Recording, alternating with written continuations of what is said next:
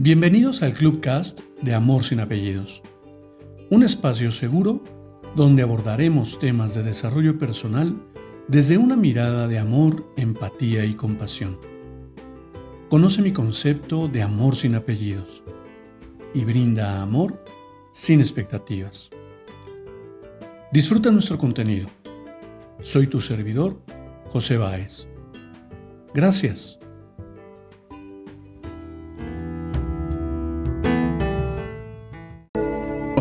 Estás? Bienvenido. Hoy quiero compartirte una lectura más de cuentos para pensar de Jorge Bucay. Y mira que en algún momento lo he leído ya en varias ocasiones y me ha parecido increíble poderlo ver hoy precisamente. Acompáñame, vamos a disfrutarlo.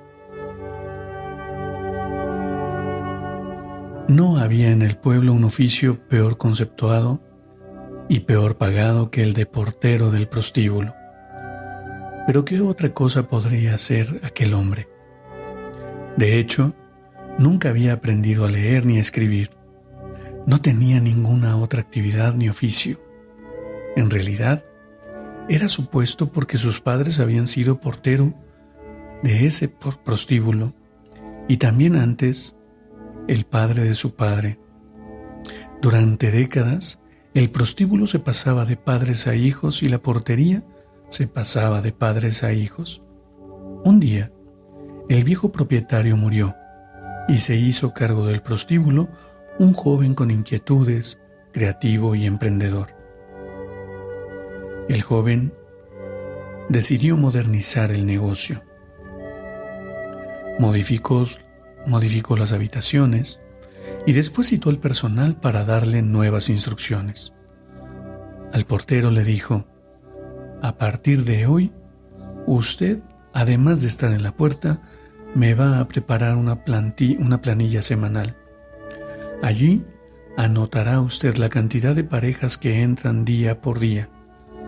A una de cada cinco le preguntará cómo fueron atendidas y que corregirían y que corregirían del lugar. Y una vez por semana me presentará y una vez por semana me presentará esa plantilla con los comentarios que usted crea convenientes. El hombre tembló. Nunca le había fallado, nunca le había faltado disposición al trabajo, pero me encantaría satisfacerlo, señor, balbuceó. Pero yo yo no sé leer ni escribir. Ah, cuánto lo siento. Como usted comprenderá, yo no puedo pagar a otra persona para que, se, para que haga esto. Y tampoco puedo esperar hasta que usted aprenda a escribir, por lo tanto... Pero señor, usted no, no, puede, no me puede despedir. Yo trabajé en esto toda mi vida, también mi padre y mi abuelo. No lo dejó terminar. Mire, yo comprendo pero no puedo hacer nada por usted. Lógicamente le vamos a dar una, indemnización. Esto es una cantidad de dinero para que tenga hasta que encuentre otra cosa. Así que lo siento, que tenga suerte. Y sin más, se dio la vuelta y se fue. El hombre sintió que el mundo se derrumbaba. Nunca había pensado que podría llegar a encontrarse en esa situación. Llegó a su casa por primera vez desocupado.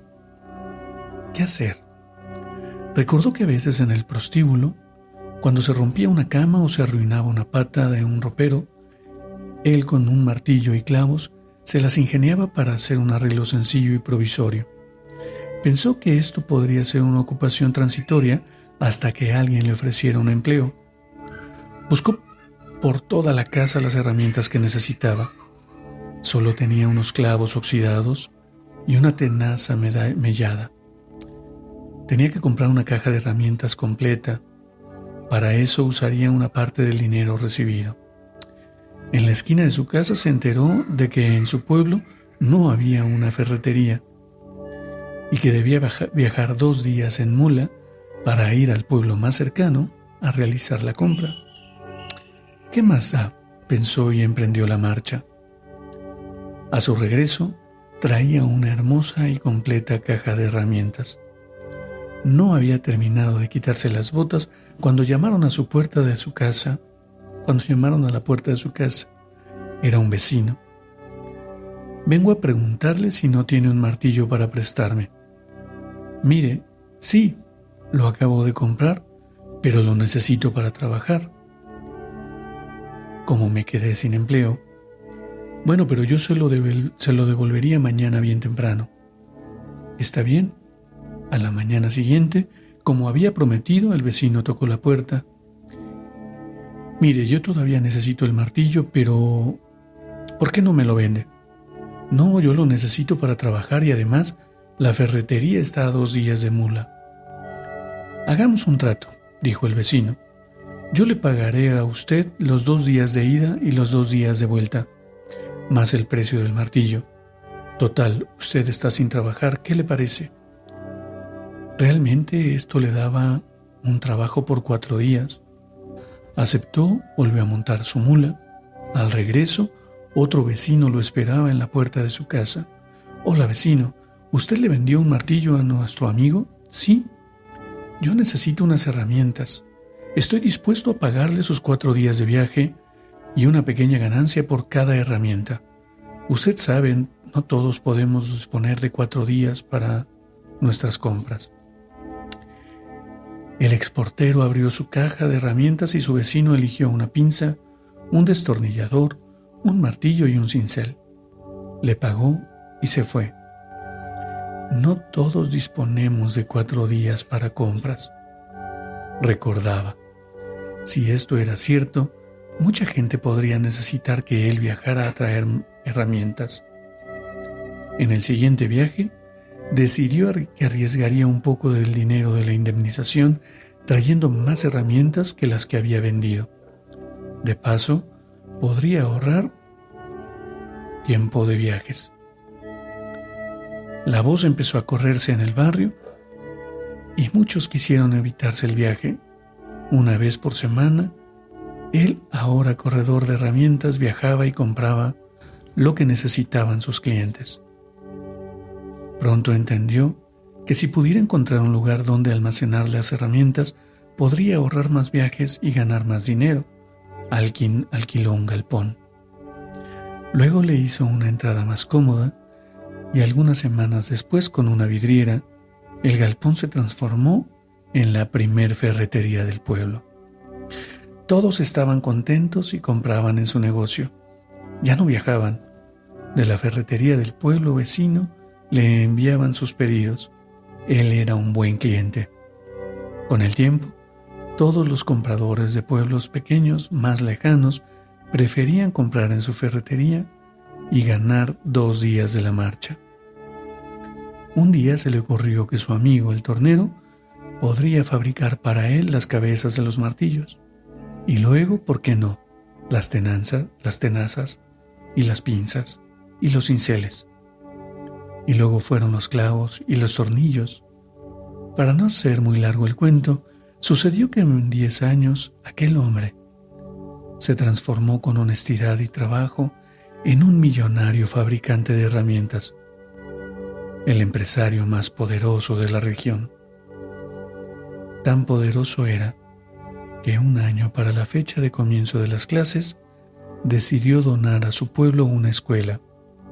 Allí se enseñaría además de lectoescritura, las artes y los oficios más prácticos de la época el incidente y el alcalde, el intendente y el alcalde organizaron una gran fiesta de inauguración de la escuela y una importante cena de agasajo para su fundador. A los postres, el alcalde le entregó las llaves de la ciudad y el intendente lo abrazó y le dijo, es con gran orgullo y gratitud que le pedimos nos conceda el honor de poner su firma en la primera hoja del libro de actas de esta nueva escuela.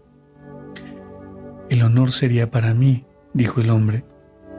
Creo que nada más me gustaría más que firmar allí, pero no sé leer ni escribir. Soy analfabeto. ¿Usted? dijo el intendente, que no alcanzaba a creerlo. ¿Usted no sabe leer ni escribir? ¿Usted construyó un imperio industrial sin saber leer y escribir? Estoy asombrado. Me pregunto, ¿qué hubiera hecho si hubiera sabido leer y escribir? Yo se lo puedo contestar, respondió el hombre con calma. Si yo hubiera sabido leer y escribir, sería el portero del prostíbulo.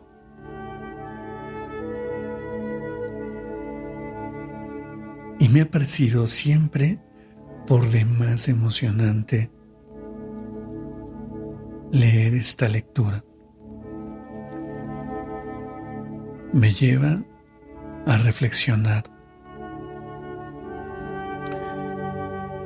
de qué puedo ser capaz. ¿Qué me impide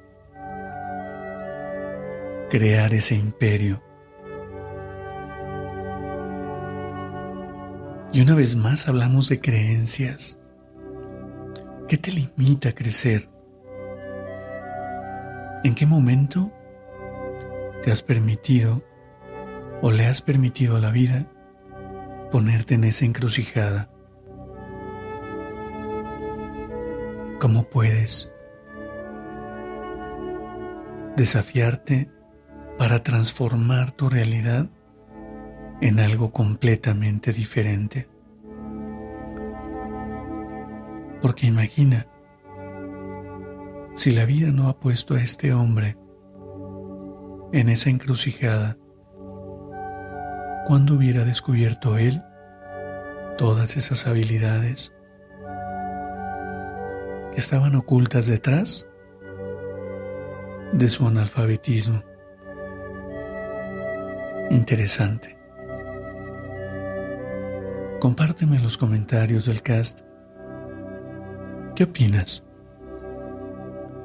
Te abrazo con amor en la distancia y me despido como siempre lo hago. Brinda amor sin expectativas.